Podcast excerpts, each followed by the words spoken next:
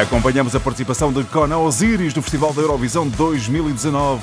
Na Antena 1 estamos na rota de Osiris. Em Tel Aviv, Maria Saimelo, tens contigo quem pode falar sobre a logística do festival. Bom dia.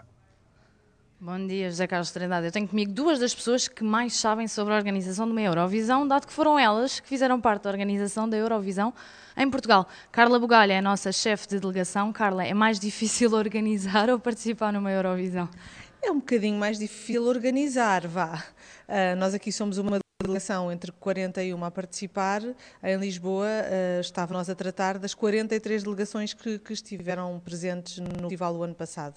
Uh, é um trabalho muito complexo porque, para além dos espetáculos que as pessoas veem na televisão, envolve outras coisas que se desenvolvem na cidade uh, e, portanto, a complexidade é muito maior do que a participação aqui, que, no fundo, também apresenta alguns desafios, mas, mas que não é comparável com a complexidade da organização. Ah, nomeadamente neste caso, nós tivemos dois feriados, ou um feriado e um dia assim complicado pelo meio.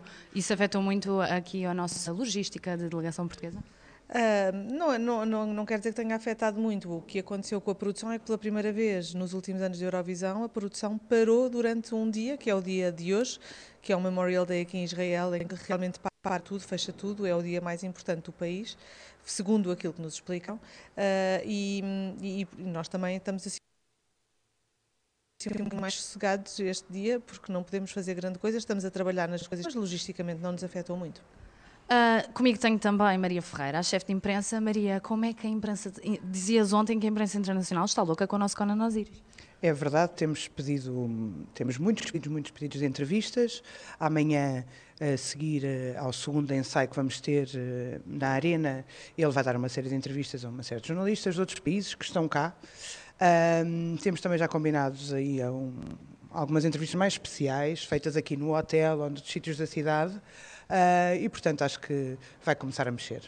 Vai começar a mexer, amanhã é o segundo ensaio, Zé Carlos, nós vamos continuar a acompanhar tudo na Rota de Osiris. É verdade, a Rota de Osiris todas as manhãs, a esta hora, depois das nove da manhã, e mais logo, o caminho das seis da tarde, quando faltarem dez minutos para as seis.